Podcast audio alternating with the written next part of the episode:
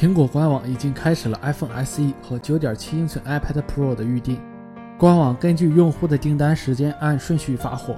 如果想要在三月三十一日拿到手机，要尽快在官网预约。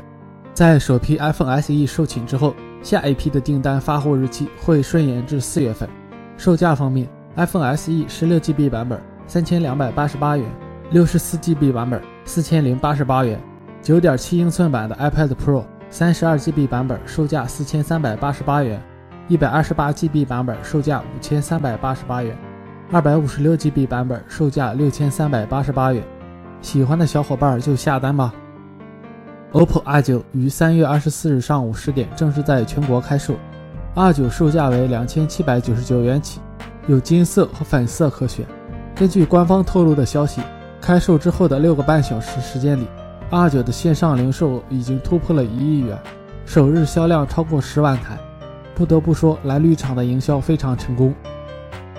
HTC 新旗舰 HTC 十的消息已多次曝光，已经曝光的硬件配置是旗舰级的水平。在安兔兔截图中曝光了 HTC 十的跑分，获得十五万六千多分的高分，相较于目前骁龙八二零机型都要给力得多，似乎预示着 HTC 十有着超水平的性能表现。魅族宣布将于四月六日在京举行发布会，推出年度首款产品魅蓝 Note 三。黄章称其是同类手机中最漂亮的。根据此前的消息，魅蓝 Note 三搭载联发科 P 十处理器，支持全网通，M Back Home 键设计，配备五英寸以上的幺零八零 P 屏幕，两 GB 内存，三千五百毫安电池。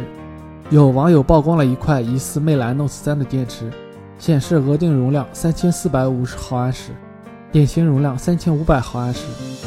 希望到时候不要逻辑无货，套餐有货。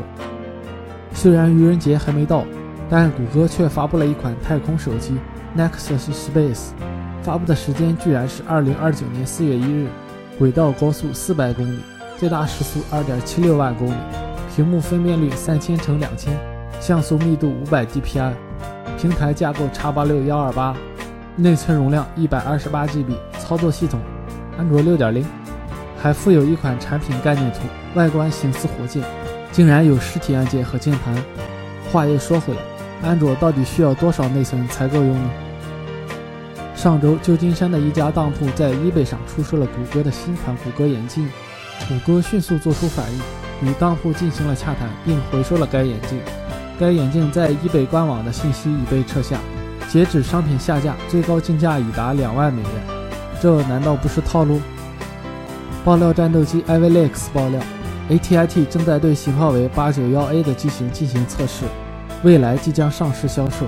从这款手机的型号来看，或许是 Galaxy S7 Active，预计将在保持 Galaxy S7 旗舰硬件配置的同时，采用更为彪悍的外形设计以及防护能力，用于各类艰苦环境下使用。